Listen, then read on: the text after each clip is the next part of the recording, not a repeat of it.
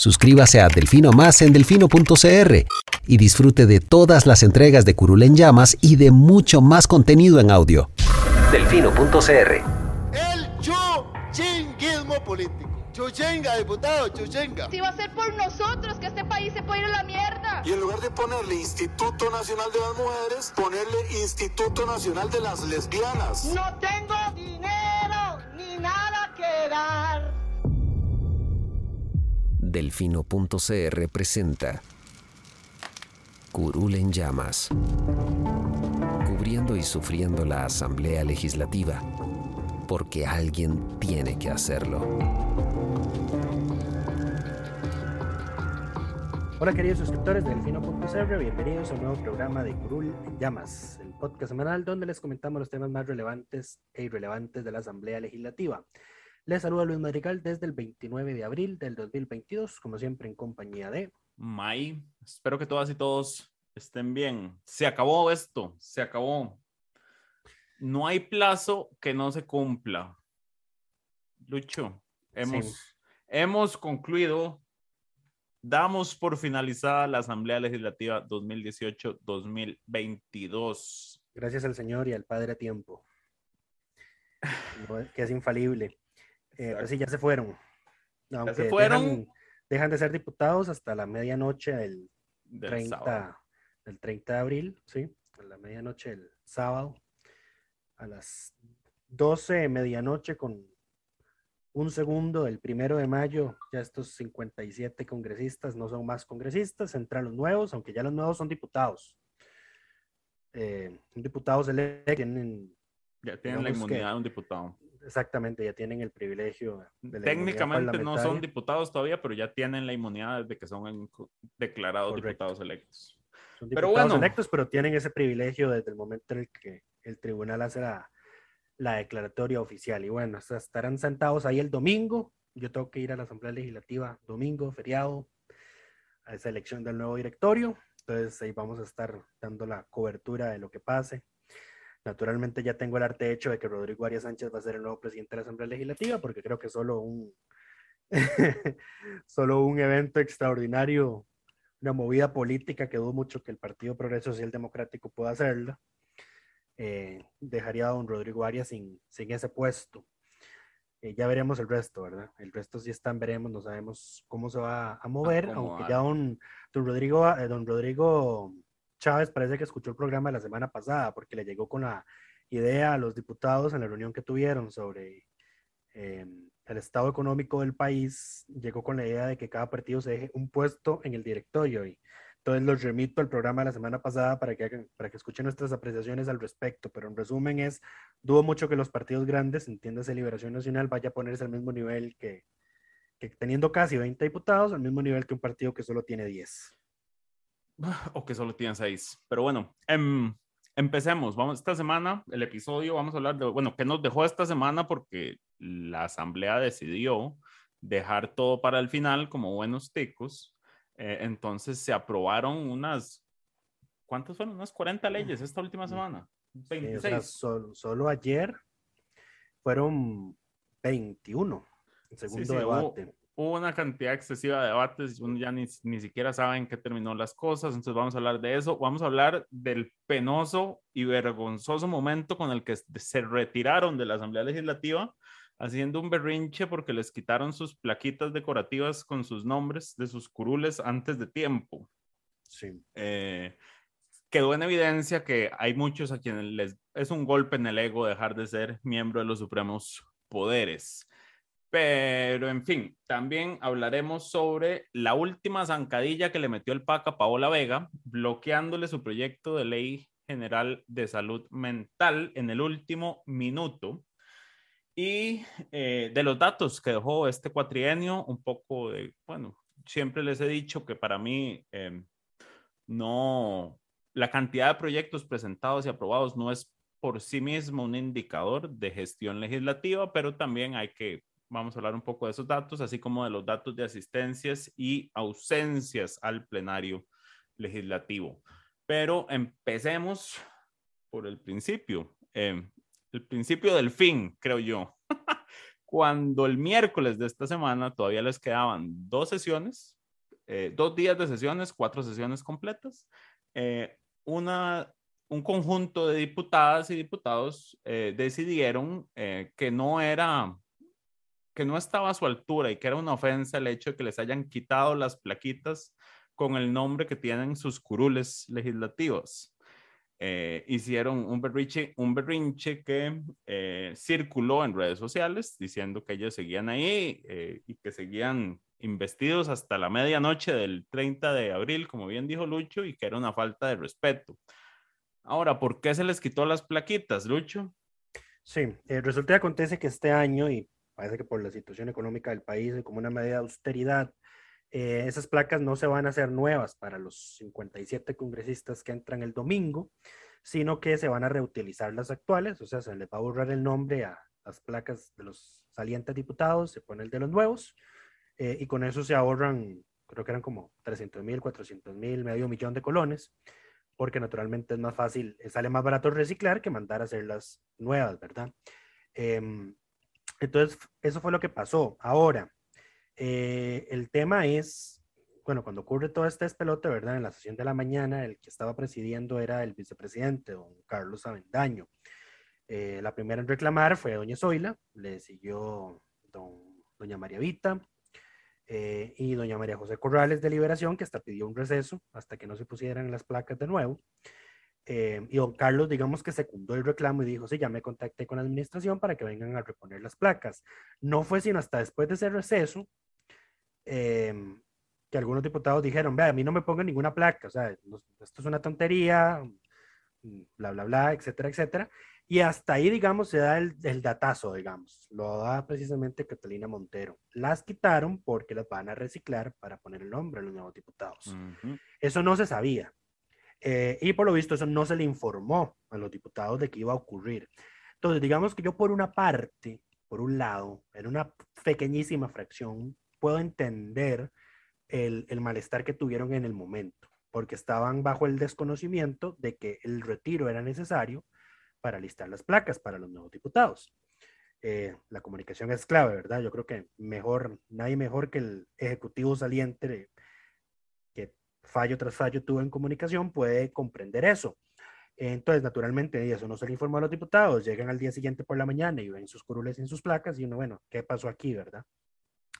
El tema es que los reclamos no estuvieron a la altura precisamente de la investidura del cargo que estaban diciendo tener. El, el, ego es un mal, así como la comunicación es necesaria, el ego es un mal consejero. Eh, y lo fue en este caso y les jugó una mala pasada porque quedaron, quedaron mal, salieron mal y también... Claro, todo el mundo, todo mundo empezó a reírse de ellos en redes sociales. Yo, clip, yo saqué los clips de los reclamos y naturalmente es como, madre, o sea, ¿qué es esto, verdad? Se evidenció que hay algunos a quienes les va a costar mucho ya no ser eh, relevantes, comillas, comillas, porque decía yo, hay quienes nunca entendieron que esa curul no es de quienes están ahí sentados temporalmente. Eh, y esto es un mensaje para los nuevos también. Tienen que tener claro de que ustedes son y todos son transitorios. Eh, aquí. simple, esto, esto es un simple depositario del, del, derecho de representación del soberano. Se llama simples depositarios de la autoridad. A mí me encanta esa frase, por el simples. por el énfasis en el simples. Exactamente. No, y es que, eh, porque uno de los diputados salientes un día esto estuvo en un encontronazo con un asesor, no puedo mencionar nombres, eh, precisamente por el proyecto de pérdida de credencial de diputados. Entonces ese diputado decía, es que estos, esta, este proyecto es ponerlos a la misma altura que el resto de funcionarios. O sea, señor, y están a la misma altura, si no más bajo, digamos. Sí, sí, sí, o sea, por, por, por Dios, o sea, lo, lo, ni siquiera es algo especial, digamos, el fuero de inmunidad porque lo tiene todo el resto de miembros de los supremos poderes. Lo único especial que ustedes tienen son eh, privilegios salariales. La irresponsabilidad parlamentaria. Y, la irresponsabilidad parlamentaria, exactamente. Que, que les queda muy bien lo que les dé la gana. Sí. en fin, pero bueno, así empezó, así empezó, bueno, así empezó, no, así, empezó el fin de esta asamblea, diría yo, las, últimas cuatro sesiones. No, podía, no, no podían irse, si, si, digamos, sin, ir, sin tener ahí un, una, una manchita en, en, el desempeño de, de, la semana. Entonces, e- eso fue el escenario penoso del miércoles, si no mal recuerdo. Correcto. En fin, después continuaron con las votaciones, que si no me equivoco, este, este Sí, el que, de nuevo, el que pagó la puya esta semana, naturalmente fui yo, porque Este mes. Este PIP, mes, ¿verdad? Porque este Sí, mes. pero, pero esta semana, no, esta semana se rajaron, ya con lo de las votaciones, o sea, el, el miércoles en conjunto hubo 40 votaciones. Correcto. Este mes de Y abril. ayer también, ayer jueves hubo 40 votaciones. Y nada, nada más para contextualizar un poco, abril recordemos que tuvo Semana Santa, entonces tuvo una semana menos, pero igual fueron 17 sesiones en el mes. Y en esas 17 sesiones se registraron 168 votaciones de las que Imagínate. registramos nosotros. Imagínate. 168, eso es como el doble de, de un mes normal. Sí, sí. eh, y naturalmente, eso- naturalmente eso también le afectó a, en, digamos, en, en cantidad de, de, estadísticas a, a los diputados que más faltan o a los que menos faltan, les benefició.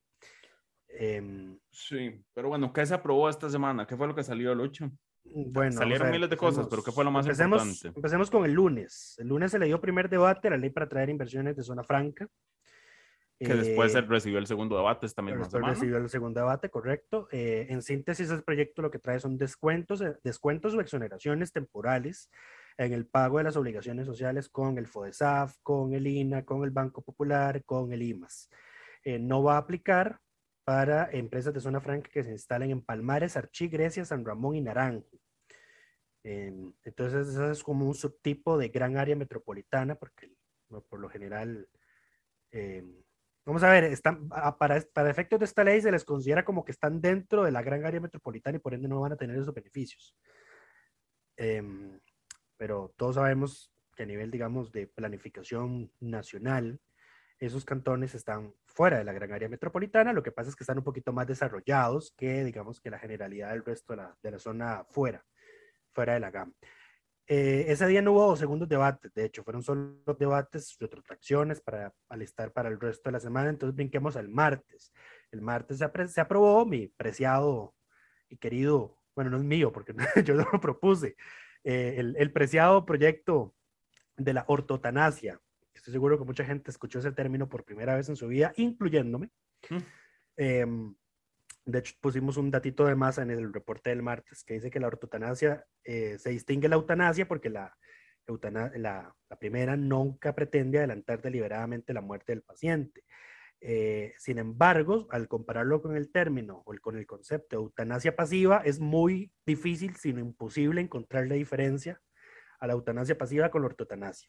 Y el- la ortotanasia es la ley de voluntades anticipadas de la que hablamos la semana pasada. Usted deja un documento en vida eh, con sus, eh, digamos, ¿cómo se llama esto?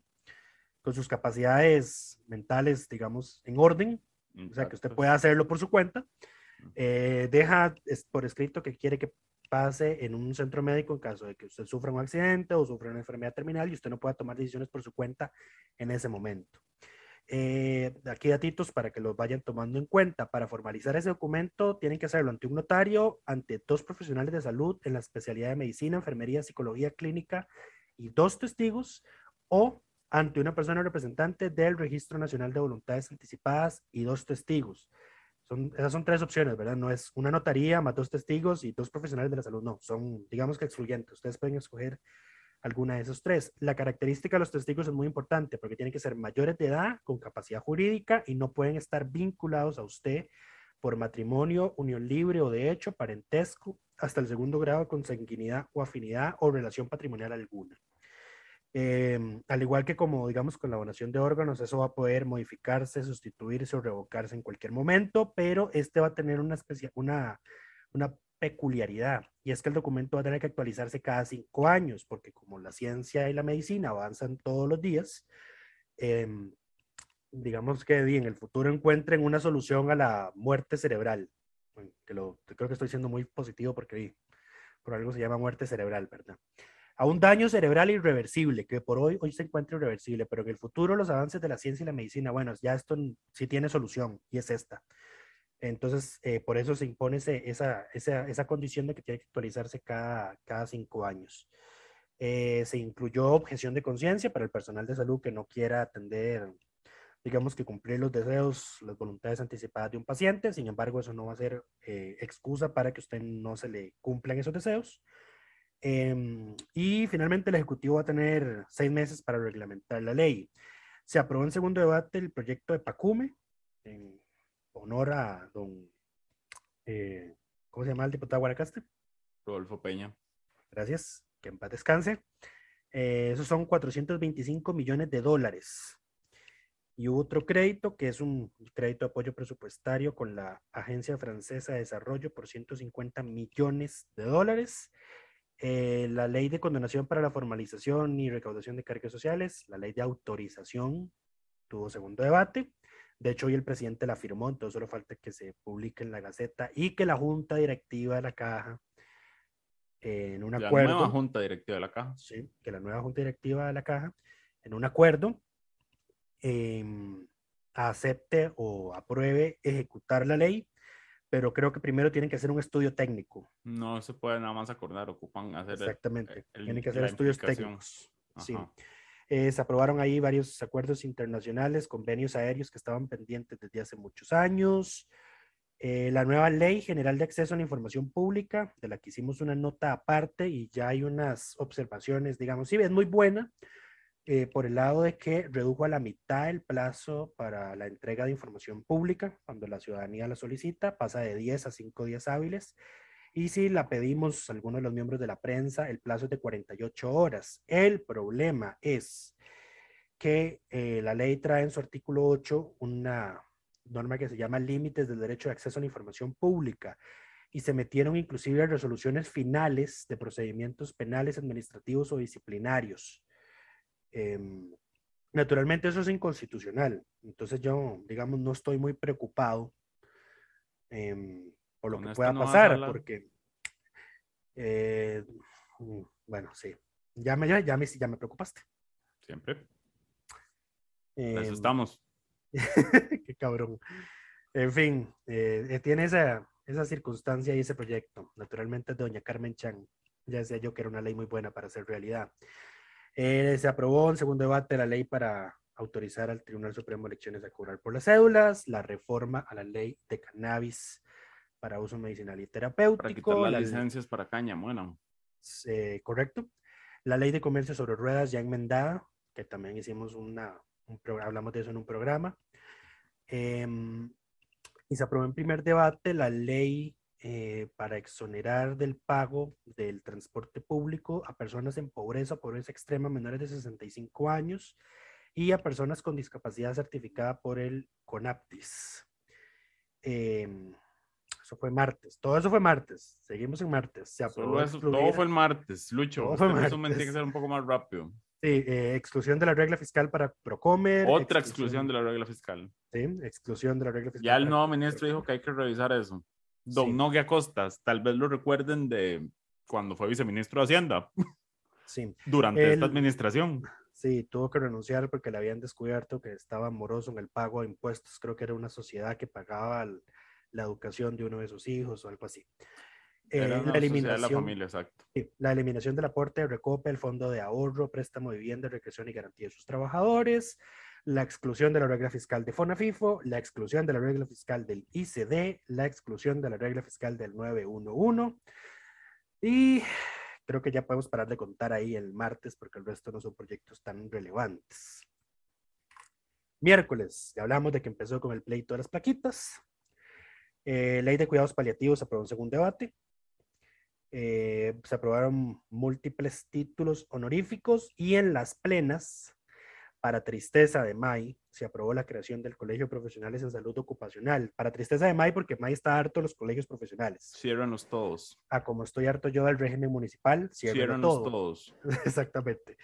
Eh, entonces eso se aprobó ahí. También se aprobó un- en segundo debate una ley para sancionar y prohibir la propaganda que degrade a la persona adulta mayor. Aquí estoy cambiando el nombre de la ley porque si no, May tiene que aplicar censura. a Yo no tengo que aplicar censura, es que el- eh, usan la ley en su redacción, en el título que utiliza, usa un concepto racista que es denigrar, Y que no fue enmendado por nadie, ni notado por nadie, porque pasó en una plena, como he dicho yo siempre. En las No, plenas pero, a todo ver, pasa. pero en las plenas, las- los proyectos de plenas también van a la comisión de reacción.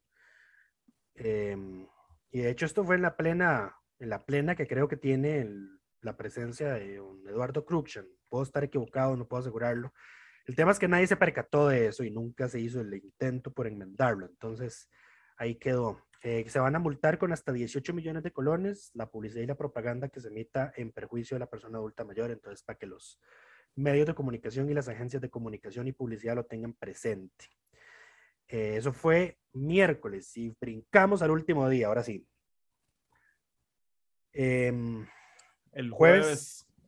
se le dio segundo debate a todo lo que estaba pendiente, que ya en su mayoría lo mencioné.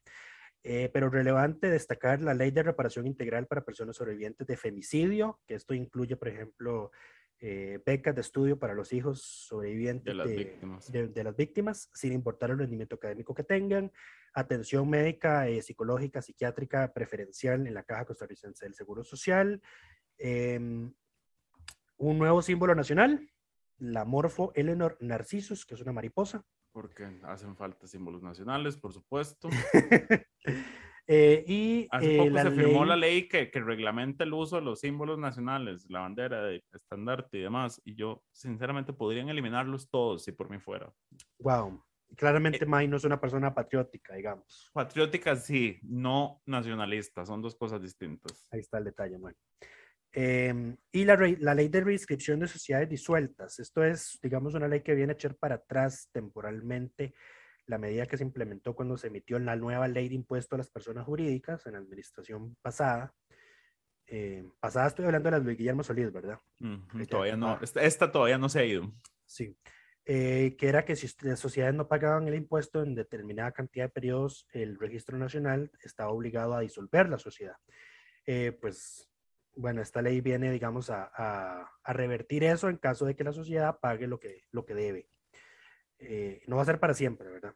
Entonces, ahí queda. Y se aprobó un segundo debate de la ley para prevenir, atender, sancionar y erradicar la violencia contra las mujeres en la política.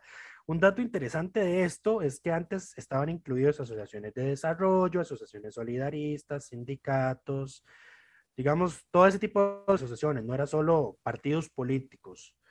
Eh, pero la condición para que se retiraran las 300 y pico de mociones que se le habían presentado para obstaculizarlo era sacar precisamente ese tipo de agrupaciones. Entonces, adivina quiénes quedaron nada más. No sé. Partidos políticos y sindicatos. Ah, Ah, bueno. El resto tiene luz verde, al parecer, para seguir ejerciendo violencia política contra las mujeres en esas organizaciones. Pero como decimos siempre, la política es el arte de lo posible y esa fue la condición para que el proyecto pudiera salir del atolladero en el que estaba. Al parecer eso es más real la última semana del plenario, digamos, porque los otros, Sí. l- las, los otros cuatro años no parece, no parece que sea tan, que todos lo tengan tan claro como cuando están a punto de irse. Sí, y bueno, además de esas 21 leyes que aprobaron el jueves, dejaron 10, dejaron 11 o más, no fueron 16.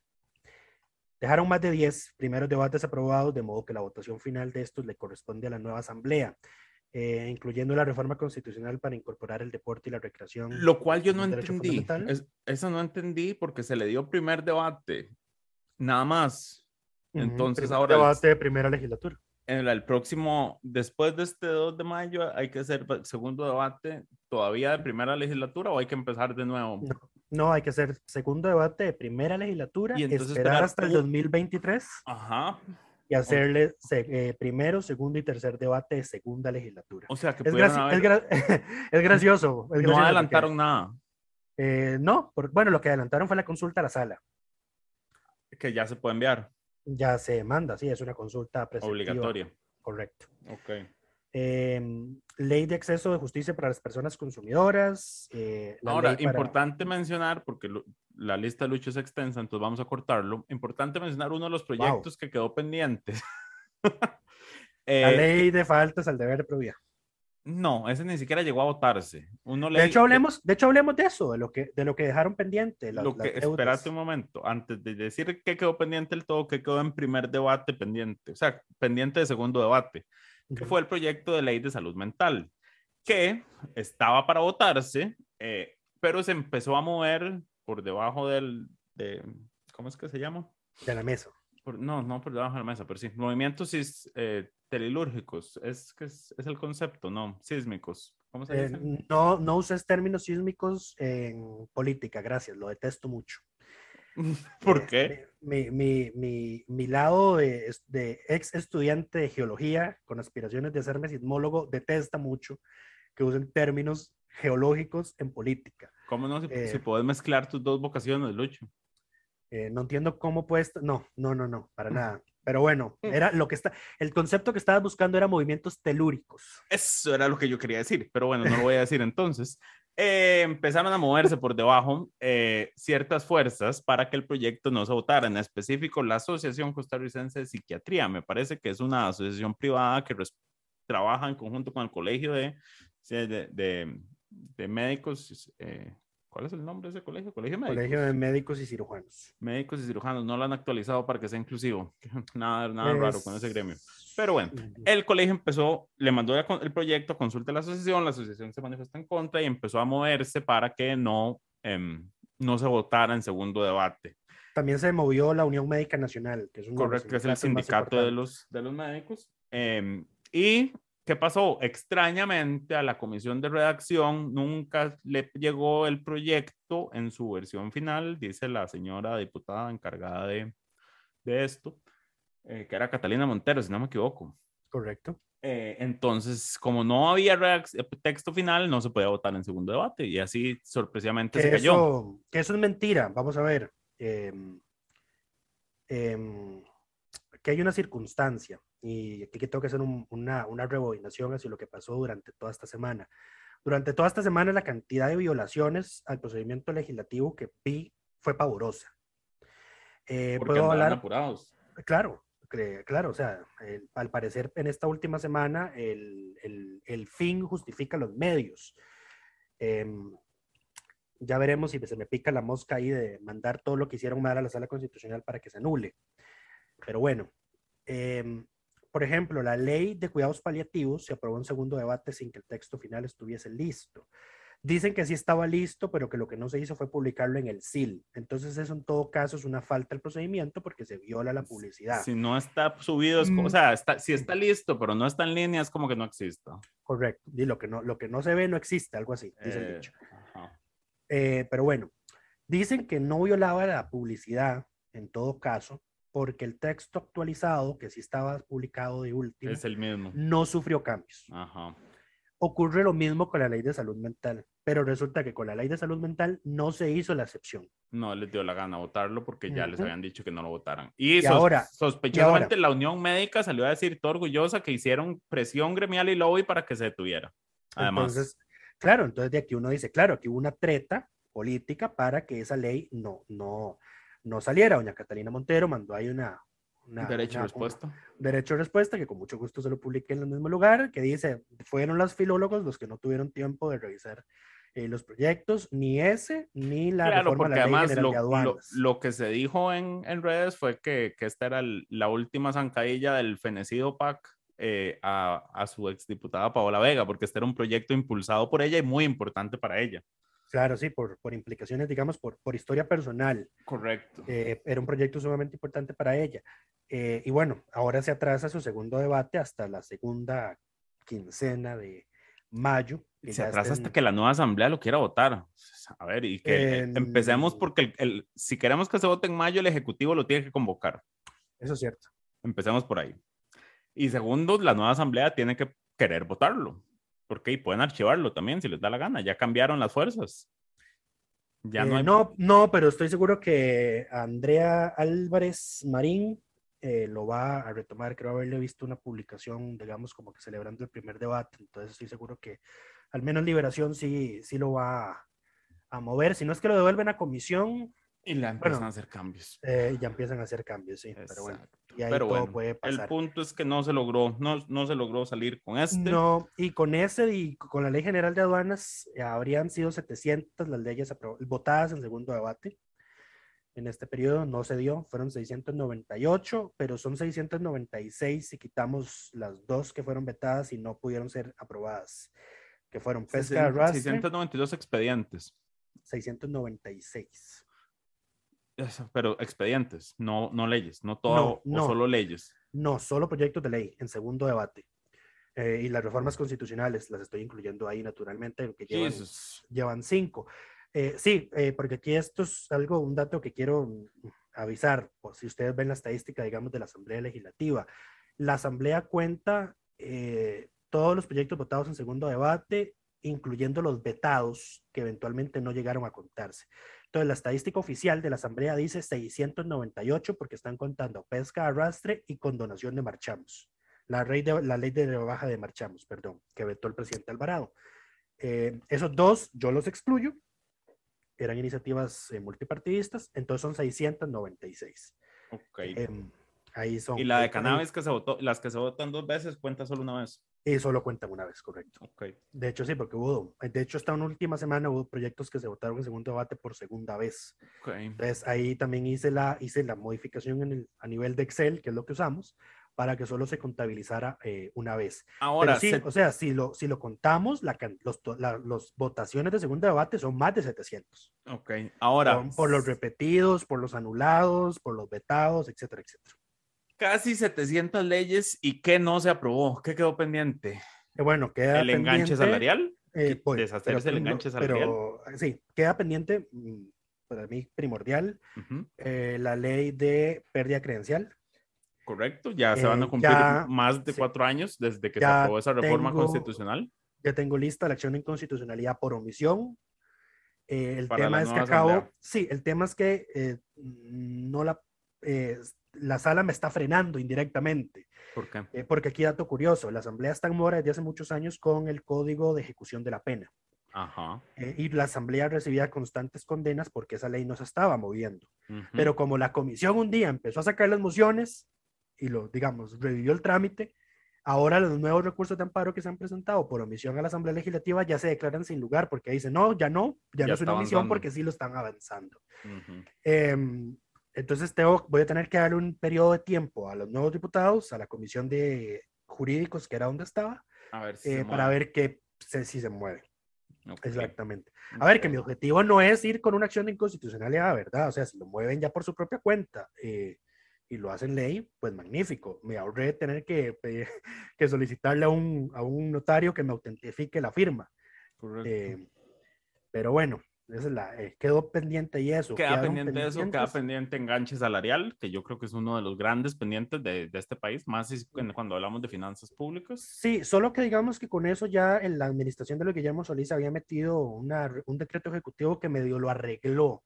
No del todo, digamos, no lo eliminó, pero dijo, sí, sí delimitó, digamos, como en qué, qué subidas salariales en determinados puestos sí eh, generan el enganche. Claro, lo que Entonces, pasa es que, en ahí- e- a ver, paréntesis, en este momento, por el estado de las finanzas públicas, todas las alzas salariales en el sector público están congeladas.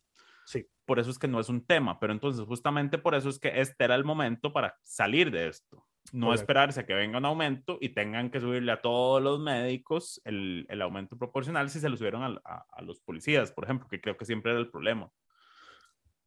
Eh, bueno, Pero no- bueno. No, sé, ahí está un, un decreto de la administración de Guillermo Solís que medio lo arregló, pero sí, por la ley fiscal están eh, suspendidos los aumentos salariales y quién sabe por cuántos años más lo van a estar. Eso sí va a ser un problema por el tema de la inflación, ¿verdad? Que ya vamos con la inflación para arriba. No, los, la- los ajustes el poder- sí se hacen. Sí se hacen. Sí, me parece ¿Estás sí.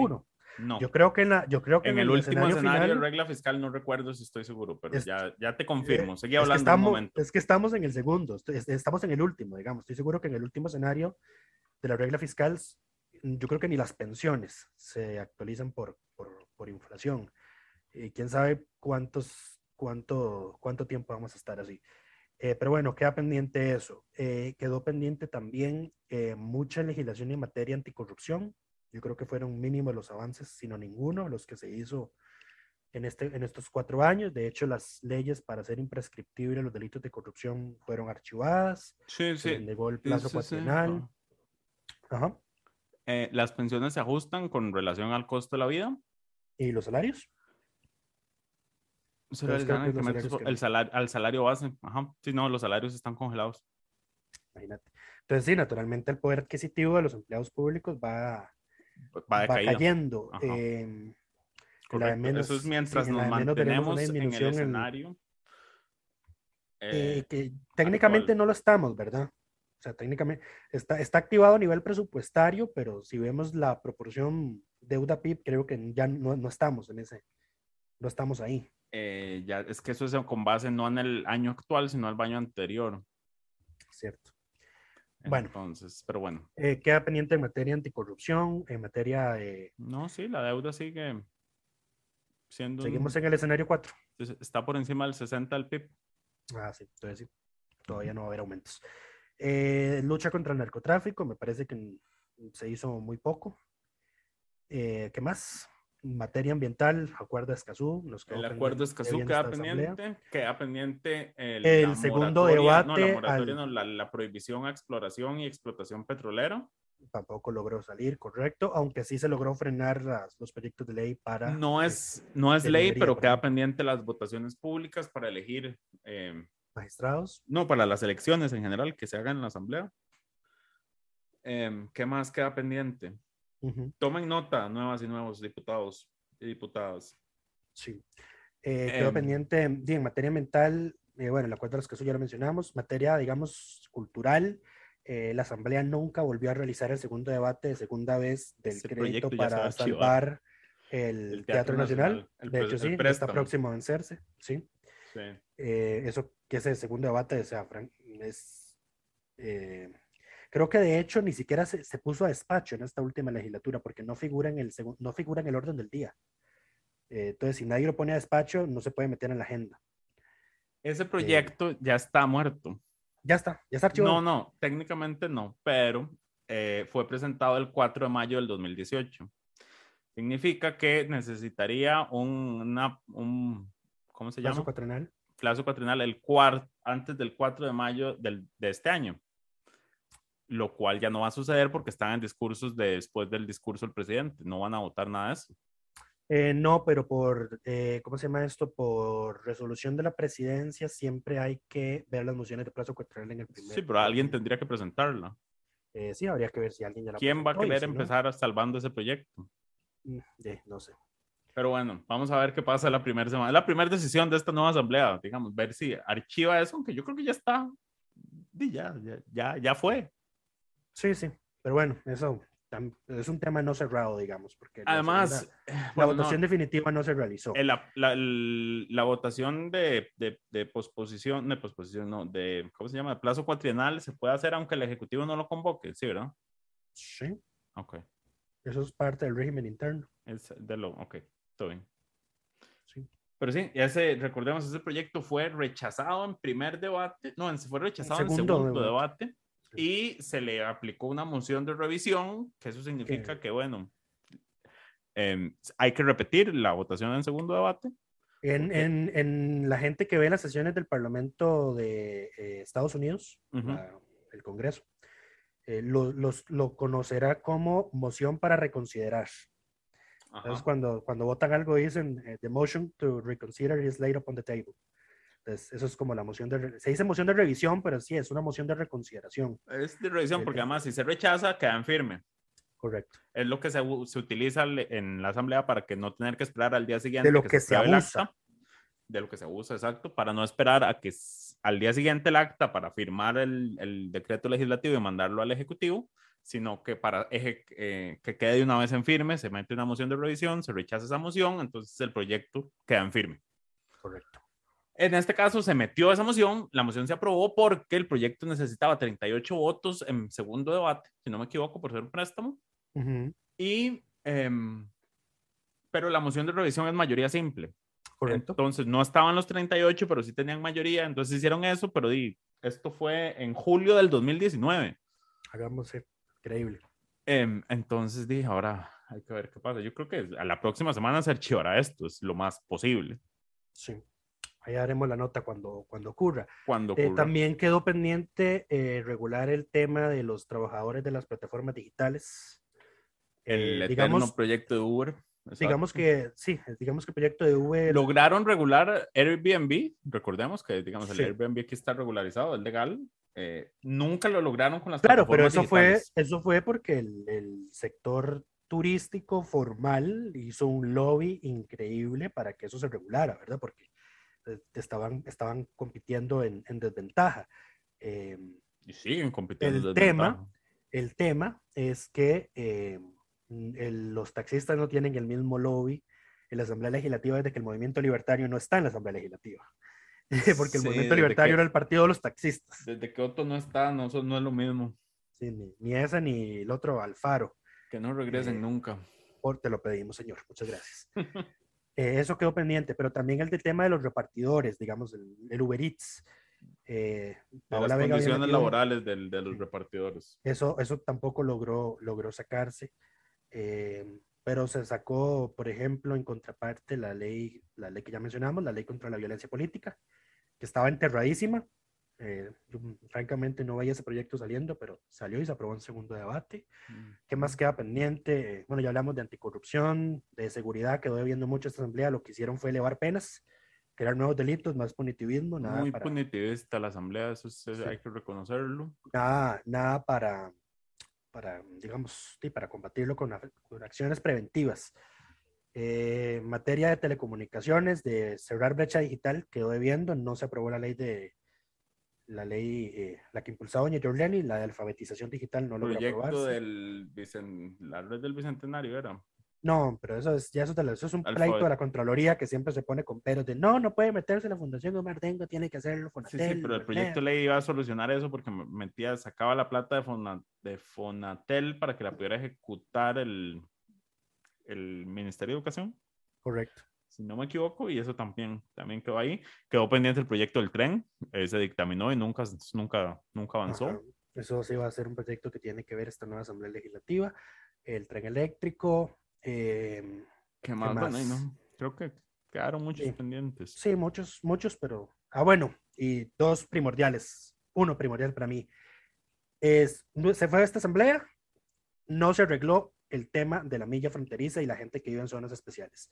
Lo que se aprobaron fueron prórrogas inconstitucionales a la, a la, a la moratoria de desalojos. Como. Entonces, viene la nueva asamblea porque ya se vence esta prórroga, se vence la prórroga que aprobaron los diputados, ante- los que se están yendo, aprobaron al inicio de su periodo, se vence, entonces tiene que venir la nueva asamblea, aprobar una nueva prórroga de moratoria que es inconstitucional. Entonces, sigue la gente de las zonas clasificadas, la gente que vive en zonas clasificadas como especiales, eh, siendo eh, usada como botín político, eh, porque no se les da una solución. Eh, que la solución, di, lo siento mucho, es que no pueden estar ahí. La solución es darles un terreno en otro lugar fuera de esa milla. Correcto. que, es que no, no hay otra, ayudarles de alguna forma a trasladarse. Sí, así es. Eso, eso, eso se siguió usando de, de botín político y viene la nueva asamblea también a, a hacer lo mismo.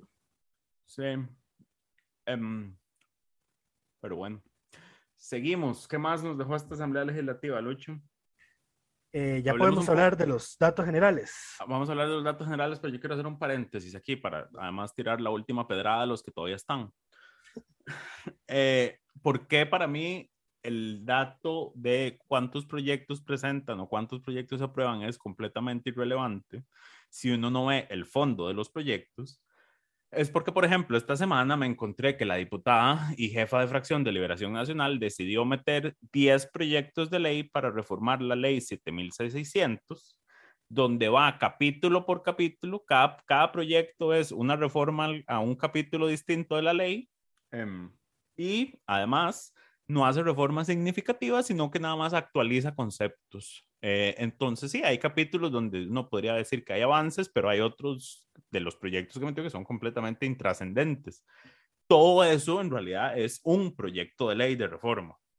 Pero bueno, ella para multiplicar, elevar sus cifras de cuántos proyectos presentó, eh, que es la única explicación lógica que le veo yo a esto, eh, decidió meter 10 proyectos para lo que pudo haber sido un solo proyecto. Sí, esto fue más o menos lo que hizo Erwin Macís cuando empezó a meter una ley para derogar una ley vieja. correcto, en lugar de una ley para derogar todas las leyes. Que, ese, viejas. que ese sí existía. De hecho, o sea, creo que se logró aprobar solo un proyecto, dos máximo, de ese tipo, de esos, sí, de derogatoria de leyes Entonces, históricamente eh, los- obsoletas o caducas. las y los congresistas tienen prácticas para multiplicar sus números. Ahora, al- alguien puede preguntar, y es una pregunta honesta, ¿para qué alguien quisiera tener más proyectos presentados? Bueno, porque en cuatro años usted se presenta de nuevo para ir a la asamblea y dice, "Ah, cuando yo estuve ahí, yo presenté eh, tanta cantidad de proyectos.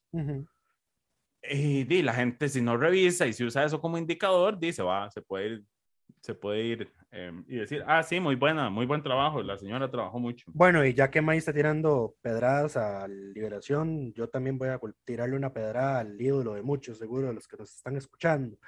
Eh, uno que hace, tiene una técnica más o menos similar es José María Villalta. En la técnica Villalta lo, que- lo- Villalta. lo que hace es que todo proyecto que le archivan lo vuelve a meter. Correcto. Esa es la Villalta. Esa es la técnica de Villalta. La, esta, Eh. esta era la de Erwin, que era meter proyectos que podrían ser un proyecto, dividirlo en. A 30 ver, sí, por- lo, lo de Erwin es ridículo y es francamente patético, eh, porque la lógica de la derogación de leyes históricamente caducas y obsoletas es hacer más pequeño el- la cantidad de leyes que aparecen. Ahora, ¿cuál es el problema con que se presenten tantas leyes? Por ejemplo, cada uno de estos proyectos que esta señora, pero bueno, que, que María José Corrales presentó, tiene que publicarse en la Gaceta, tiene que ir a una comisión, tienen que hacer audiencias, tienen que que recibir dictaminarse. consultas, tienen que enviarse consultas a- por tratarse de temas de derechos humanos, hay consultas obligatorias que hay que hacer. Se le hable plazos de, de, de- de que se le presenten mociones, tiene que votarse cada uno de ellos. O sea, multiplica por 10 el trabajo del Congreso solo por, por, Y el por gasto. un- por pura vanidad. y el gasto. Y el gasto, por supuesto. Aunque no se le, por ejemplo, la Gaceta no les cobra, em, no les puede cobrar por lo que tienen que imprimir. Eh, Pero como la asamblea usa expediente físico, eh, di, eso es gasto en papel, papel. gasto en tinta, ujú. es, es gasto, naturalmente hay que contabilizar el, el, el, el Sí, no, y la, pago- la gente que, pago- tiene que, el que le pago de toca gente, meterlo y digamos. demás. Exactamente, sí, todo eso, todo eso Todo cuenta. eso es entonces, gasto, pero bueno, eh, Yo había, yo había pedido hace unos años el costo, de, de- el costo de, del trámite de los proyectos de ley. El pedido está desactualizadísimo. Eh, voy, a, voy a volverlo a pedir y para, para, para traérselos en, en un programa venidero. Pero Eh, bueno, pues, habiendo hecho ese, Por es- y, ese y por eso, disclaimer inicial, por es- y por ese disclaimer de May es que para este periodo no tenemos estadística de cuántos proyectos presentó cada diputado, cada fracción. Lo que sí tenemos es el agrupado de, de la autoría de las leyes aprobadas. Ujú. Eso sí lo, eso sí lo, lo, lo, lo tenemos. Eh, en su mayoría, de las 696, 234 fueron proyectos multipartidistas. Y de esa cifra, en su gran mayoría se aprobaron en la presidencia de doña Silvia Hernández, que creo que eso es lo que explica el, el digamos, el éxito que tuvo eh, su presidencia en materia de cantidad de aprobación de leyes. Eh, porque priorizó proyectos que fueran, eh, que tuvieran consenso, que fueran y mandó un montón de cosas a plenas, que fue una, una estrategia que no usaron los demás. Correcto, sí. Yo Doña he dicho que las, yo he dicho que las comisiones plenas siempre se desaprovechan. Me arrepiento de haberlo dicho ahora porque las plenas votan con la mano, entonces no puedo hacer registros de votación. Yo, es, es que eso es inconstitucional. Eh, sí, eh, ahí, ahí estoy seguro que May puede quindarse de eso para ir a tirarse abajo el nuevo colegio profesional que crearon.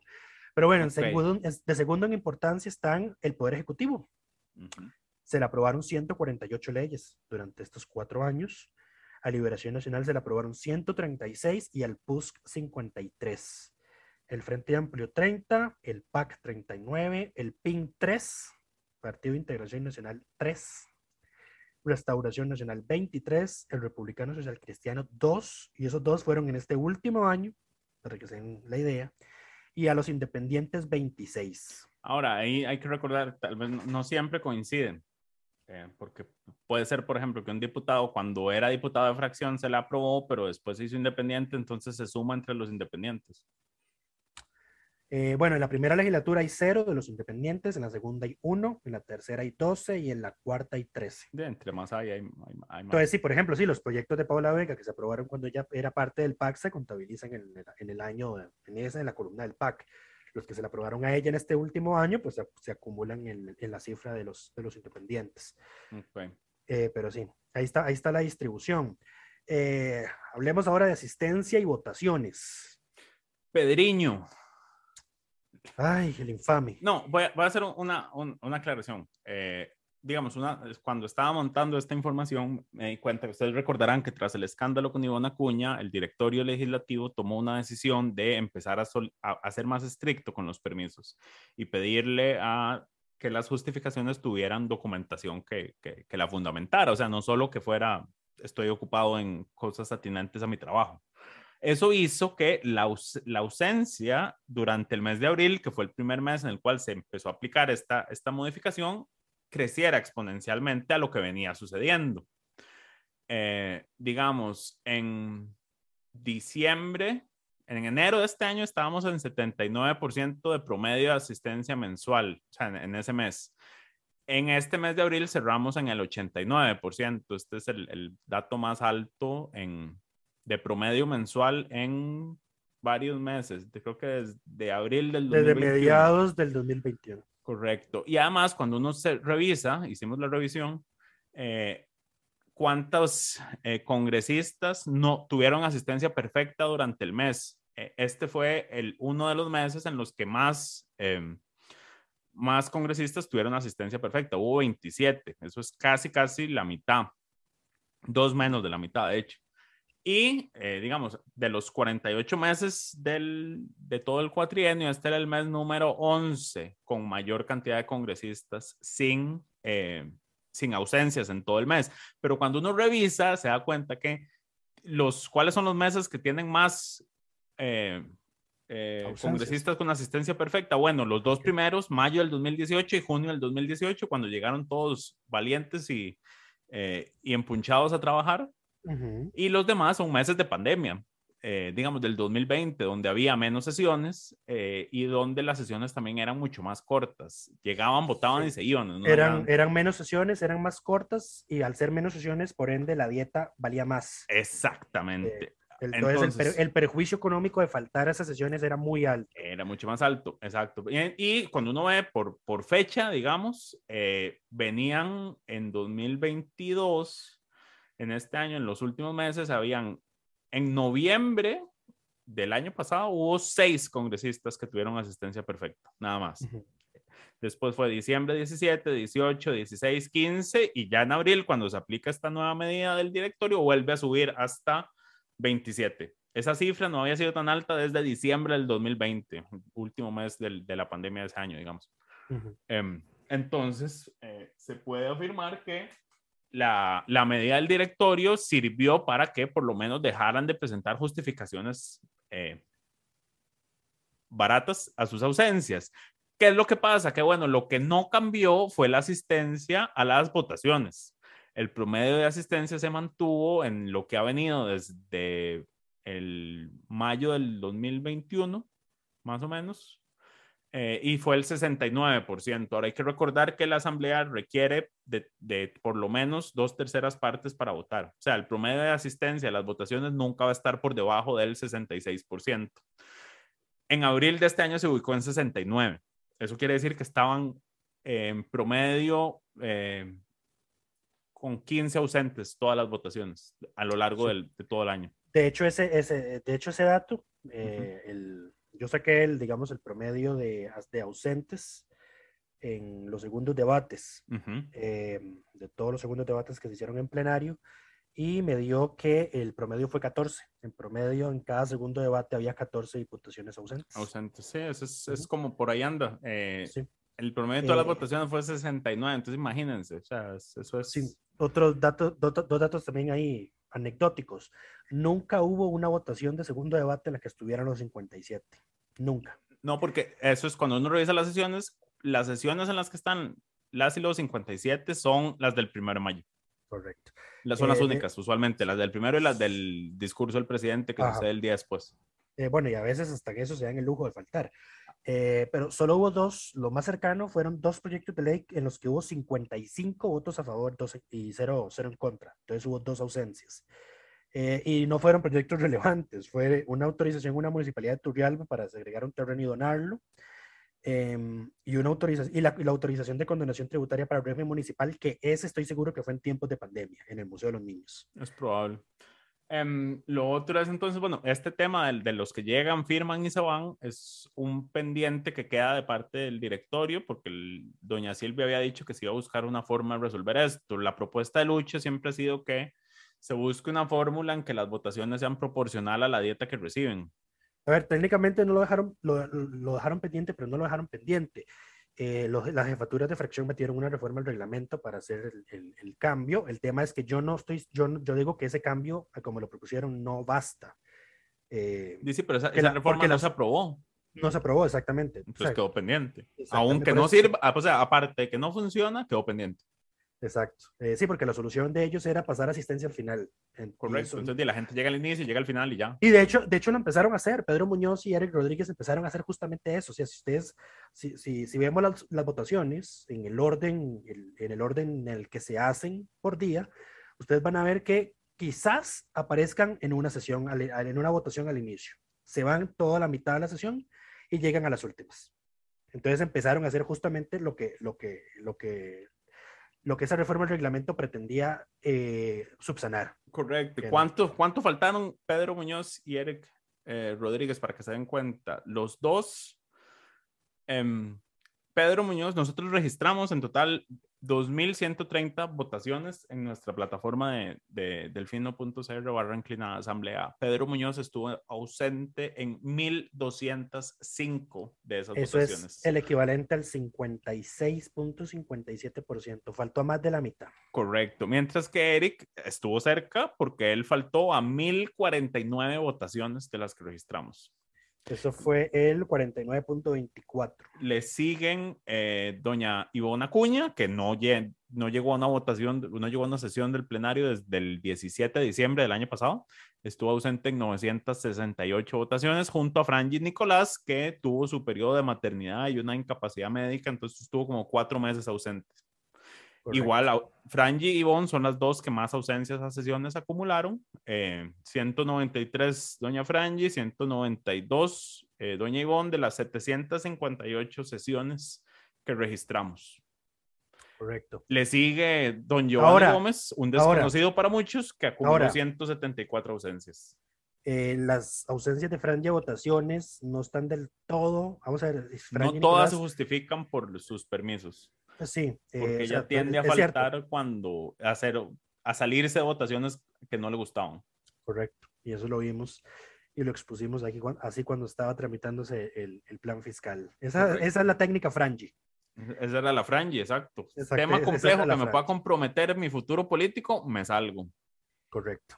Eh, y bueno, pero hablemos de lo positivo también. ¿Quiénes tuvieron la mejor asistencia durante estos cuatro años? Ahí eh, está Walter Muñoz del PIN, que solo es faltó que, a eh, 23 sesiones. Ajá. No, no, dale, dale, comenta. Walter Muñoz Céspedes faltó a solo 23 de las sesiones, de las 758 que se realizaron. Ignacio Alpícer faltó solo a 25 y queda empatado con José María Villalta, quien faltó también a solo 25 sesiones. Ahora, don Ignacio es de esos diputados que yo considero que, ni, que, que pasaron sin pena ni gloria por la Asamblea Legislativa. Exacto, porque es que Eh, aquí, a ver, los que no llegan son un descaro, pero hay algunos que llegan que tampoco hacen nada más que llegar, lo cual es... Hacen acto de presencia. Exacto, cumplir con su obligación, porque recordemos que los, las y los diputados tienen la obligación constitucional de estar en sesión de 3 a 6, de 3 de la tarde a 6 de la tarde, eh, de plenario. lunes a jueves. Son sus sesiones. Eh, y eso Sí, es su trabajo. Eh, ah, bueno, y para volverme un momentito, otro, digamos, que de los diputados intrascendentes de este periodo cuatrienal fue Giovanni Gómez, que es el tercero más ausente de- Correcto. de, todos los cuatro años, porque tuvo 174 ausencias. Entiendo que también tuvo eh, eh, algún plazo ahí por justificante de salud, pero nunca supimos si era cierto o no. Entonces, ahí está figurado y en todo caso, ya, les, ya ustedes saben que nosotros no, eh, la, la data es data. No contamos si la ausencia está justificada o no, o sea, cuando lo explicamos Sí. gráficamente sí ponemos un asterístico, pero a nivel de base de datos, ausencia es ausencia, justificada o no. Correcto. Em, y en la mejor asistencia a las votaciones, José María Villalta sí quedó de primero, solo faltó a 141 de las 2.130 votaciones que registramos. Menos Ignacio- de un 1%. Ajá, Ignacio Alpizar faltó solo a 165. Y aquí no está Walter Muñoz. Walter Muñoz sí tuvo un índice de ausencias a, a votaciones un poquito más alto porque no quedó en este top 3. En el top 3 quedó Jorge Luis Fonseca con 177 ausencias a votaciones. Entonces, esos son, digamos, el- la contraparte de Franji, Ivonne, Giovanni, Eric y Pedro. Correcto, aunque hay que señalar, el llegar no es suficiente. O sea, yo creo que hay, hay- lo- lo- yo, yo el Congreso lo, lo- acomodaría como en cuatro grupos. Están los, las y los buenos diputados, las y los nefastos, y las y los que no llegan pero no estorban, y las, las y los que llegan pero no estorban. Bueno, Sería- mira, ya, ya, ya nos pasamos eh, eh, de la hora de programa. Pero... Pero es que es el eh, cierre, Lucho. Esto fue todo. Sí, no, no, Esto no, fue no, todo. No, no, precisamente por eso que quiero proponerte un ejercicio aquí mismo. Hagamos un repaso rápido por la lista de los 57 y justamente clasifiquémoslos en esos cuatro grupos que vos dijiste. Volvelos a mencionar. Es- son los las y los buenos, Los buenos, las y los nefastos, nefastos, los que no llegan, pero no, o sea, los que no están, pero no estorban, y los que están, pero no estorban. están, pero no estorban. Ok, empecemos, vamos en orden alfabético. Aida María Montiel Héctor, diputada de Liberación por Guanacaste. Este va a ¿Cómo ser la clasificas? imposible, Lucho. No, a ver, a, a- a primera, di, a primera oído, rápido. Yo ahí te diría que está entre, entre las y los buenos, tuvo buenos proyectos. Tengo que revisar si llegaba, eso sí, porque es que no me sé de memoria la asistencia. Ok, todos. don Mario Castillo. Mario Castillo es X. Creo que está, eh, yo lo clasifico como entre los que están, pero los que no, no estorban. Eh, Floria Segreda. Floria Está, nefasta. pero no estorba. No. Es nefasta para vos. Pues sí. Interesante. Eh, Carlos Avendaño. Em- Entro yo, está, pero no estorba, a mi criterio. Si vos te quedas callado, lo, lo clasifico yo. Otto Roberto Vargas. Está, pero no estorba. Muy bien. Walter Muñoz Céspedes. Está, pero estorba. No, eh, sí, es, y es, el, el problema es que ese no es un grupo de los que pusimos, porque es bueno, nefasto, no llegan, no estorban y están, pero no estorban. Es un nuevo Eh, grupo, está, pero estorba. No, no, no, de hecho no. O sea, para mí Walter Muñoz es un nefasto. Ok. eh, por todo el obstruccionismo de agenda, Secundo, por su eh, por el papelón que hizo en la interpelación de Daniel Salas, etcétera. Luis Fernando Chacón Monje, Liberación. Ese está, pero no estorba. Araceli Salas Duarte, esa es eh, es prácticamente quien... Araceli no está, pero no estorba. Sí, Araceli casi que no está, pero no estorba. Doña Zoila, Soy la. Uf. muy Es que lento. tu- tuvo una semana muy, muy mala ella. Sí, pero no vamos a... a- a- A ignorar cuatro años, casti- ponerla dentro de las buenas. Está entre las buenas. Don Rodolfo Peña Flores, que en paz descanse. Eh, ese era de los que estaba, pero eh, ese, es- No. ese se merece una categoría especial. No vamos a hablar mal de los muertos, así que pasemos al siguiente. Jorge Luis Fonseca, Fonseca. Eh, Eh, don Jorge está, pero no, no estorba. Está, pero no estorba. Shirley Díaz, nefasta. Ese ni siquiera tengo que esperar a que me lo digas. Patricia Villegas. Pa- Silvia Ping. Patricia está, pero no Silvia estorba. Patricia. Está, pero no estorba. A mí me parece que está entre los nefastas. Pero Me- bueno, María Vita Monje Granados. Está entre las buenas. Entre las buenas. Drago Dolanesco Valenciano, nefasto. Nefasto. Ignacio Alberto El Pizar Castro, Está, pero no estorba. Silvia Vanessa Hernández Sánchez, por supuesto que entras- está entre los buenos. Ujú. Harlan Hoppelman Páez. Es Harlan, es suave para ver si él llega. Yo, creo que Harlan está entre no llega y no estorba. Harlan llegó al 87% de las sesiones, 71% de las votaciones. Digamos Está, pero no estorba. Está, pero no estorba. José María Villalta, Está entre los buenos. Ana Lucía Delgado, Está entre los buenos. Jonathan Prendas, Nefasto. Ana Karina Niño. Uf. Muy lento. Eh, esto puede ser controversial, pero yo Tuvo tengo un que a cambio en su gestión, digamos. Empezó bien, pero terminó irrelevante.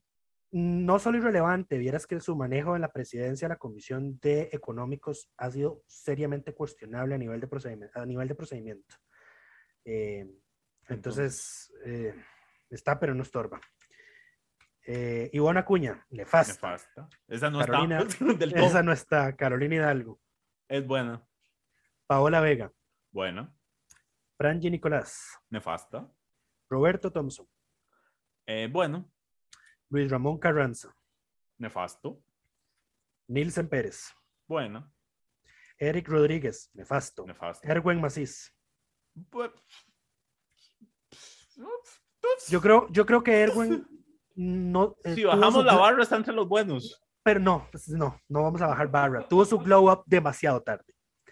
Está, pero no, es- eh, eh, eh, no, es- está, pero no estorba. María Inés Solís Quiroz. Esa no cuenta porque no llegó al final. eh,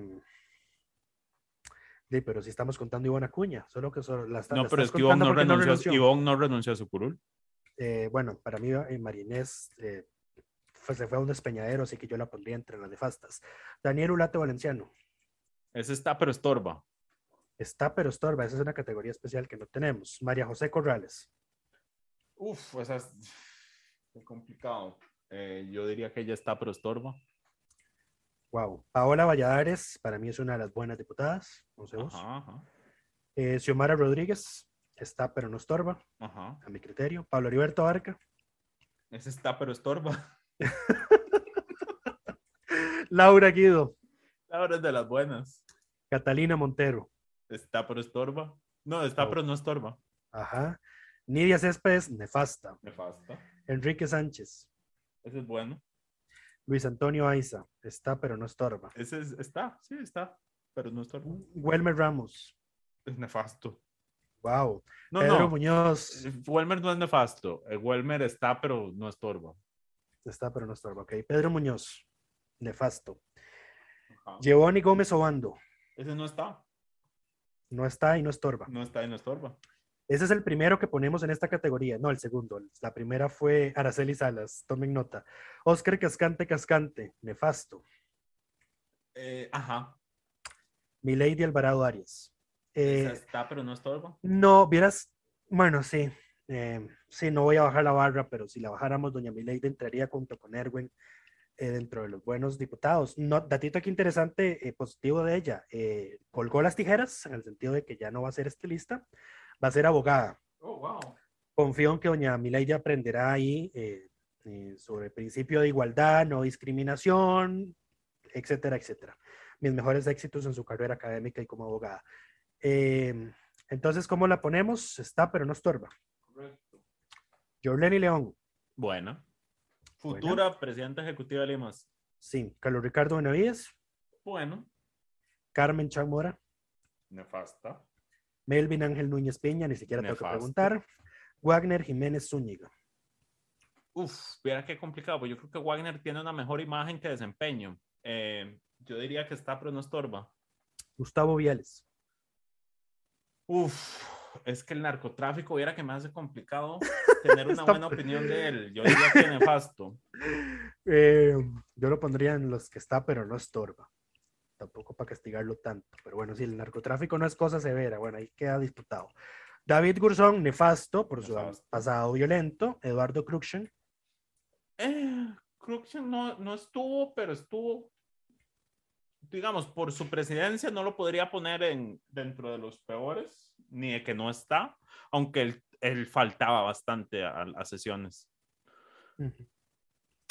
Está, pero no estorba. Ok.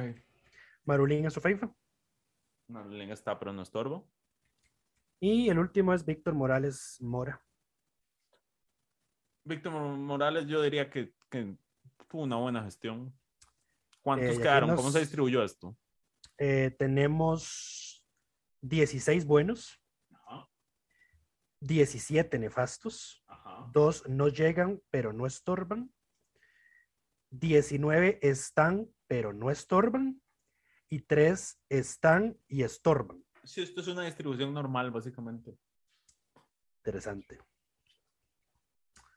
Eh, bueno, Muy pero interesante. sí, para, para res- rescatar de los buenos. Entonces, Aida María Montiel, Zoila Bolio, María Vita Monge, Silvia Hernández, José María Villalta, Ana Lucía Delgado, Carolina Hidalgo, Paola Vega, Roberto Thompson, Nilsen Pérez, Paola Valladares, Laura Guido, Enrique Sánchez, Jorleni León, Carlos Ricardo Benavides y Víctor Manuel Morales Mora. Creo que en su mayoría son mujeres. Eh, me parece. Yo lo que quisiera rescatar de esto, porque estoy completamente seguro de que esto va a generar controversia entre la gente que escuche, porque muchos no van a estar de acuerdo con muchas de esas personas. Lo que pasa es que esto también es una cuestión de momentos y de temas. Eh, yo creo que Sí. ningún congresista es perfecto como para... eh, ni que son cinco ver, quienes el- el- destacan única y Sí, el, el- el mejor Hay- ejemplo es de Doña Zoila. hay temas en los cuales la gente destaca y lo saca adelante, hay cosas y momentos en los cuales se destacó y se sacó adelante, y eso también hay que reconocerlo. eh, y entonces una valoración global de 57, es escoger solo el top 10 eh, durante cuatro años es complicado. Es complicado y yo creo que también dejaría mucha gente por fuera que merece un cierto reconocimiento. No me arrepiento de ninguno de los que están entre los 19 nefastos, eso sí. Ah, no, absoluto, en absoluto. Eh, sí, definitivamente, eh, definitivamente no. Eh, pero bueno, así quedó. Así quedó, Eh, así termina esto. Esta Eh, semana, dado que fue excesiva la cantidad de proyectos que se aprobaron, no vamos a poner a competir proyectos. No hay, nadie hizo tampoco algo nada extraordinario, más bien si no, no, no, no hay diputado de la semana porque ya de hablamos de la placas. gestión, estamos hablando más de la gestión general. Así es. Entonces no hay eh, congresista de la semana esta semana. Ese, ese es el nuevo concepto. Eh, y así termina la primera temporada de Curul en Llamas. Vamos a pensar si hacemos otra. Yo todavía estoy pensando. No estoy seguro si volver. No estoy seguro si volver. May, como dice la intro de Curul en Llamas, cubriendo y sufriendo la Asamblea Legislativa porque alguien tiene que hacerlo. Pero puede ser alguien más siempre. siempre podría ser alguien más. Ese alguien puedo ser yo solo, entonces. Exacto. Imagínate un monólogo. Inter- Interesante. no, No, no, no, no. jamás no, no podría ser yo un monólogo. Aquí, aquí estaremos de vuelta eh, a partir del próximo domingo cubriendo y sufriendo la nueva, eh, el nuevo cuatrienio, la nueva Asamblea Legislativa. Sí. Ya estamos preparando todo a nivel de base de datos para confeccionar Eh, el nuevo. mañana, pro- hoy o mañana asamblea. hacemos pruebas, eh, esperando que todo salga bien, porque es la primera vez que hacemos cambio de, de periodo en nuestra base de datos. Esperemos Así es. que- que no desde ya a no perderse el primer episodio de la segunda temporada, eh, porque trae sorpresa. Todo ya llevamos dos semanas anunciándolo. Las reglas cambian. Eh, eh, viene, con, viene con sorpresa. Entonces, invitados a, a seguirnos acompañando. Muchísimas gracias a todos los que nos confiaron la información legislativa durante estos largos y extenuantes cuatro años. Eh, yo creo que yo estaba agotado, yo estoy- francamente estaba agotado, pero ya el que ya se hayan ido me, me, me, me rellenó las energías, digamos. Yo estaba cansado de estos ya un poco. Ocupo Sí, sí. nuevos. Ocupo gente nueva para criticar, porque ya, ya, ya, ya les había dado muy duro a todos. Sí, no, y yo y además tengo, que- yo tengo que irme mentalizando de que no puedo ser tan duro con los nuevos, ¿Ok? eh, con algunos de los nuevos, con, con la mayoría de los nuevos, porque la mayoría de los nuevos no tienen experiencia legislativa previa. Eh, Ah, los- pero ellos querían estar ahí sentados, ¿ah? Sí, eh, con los que tienen pasado siendo asesores, eso sí, con ellos sí voy a ser implacable a nivel de reglamento. Desde ya están avisados. Pero bueno, esperamos que todas y todos estén bien. Muchas gracias por acompañarnos hasta acá y nos escuchamos la próxima semana con una nueva Asamblea Legislativa. Pura vida.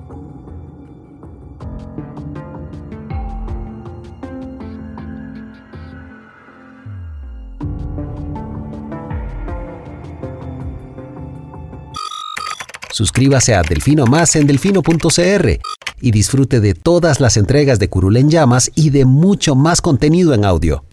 Delfino.cr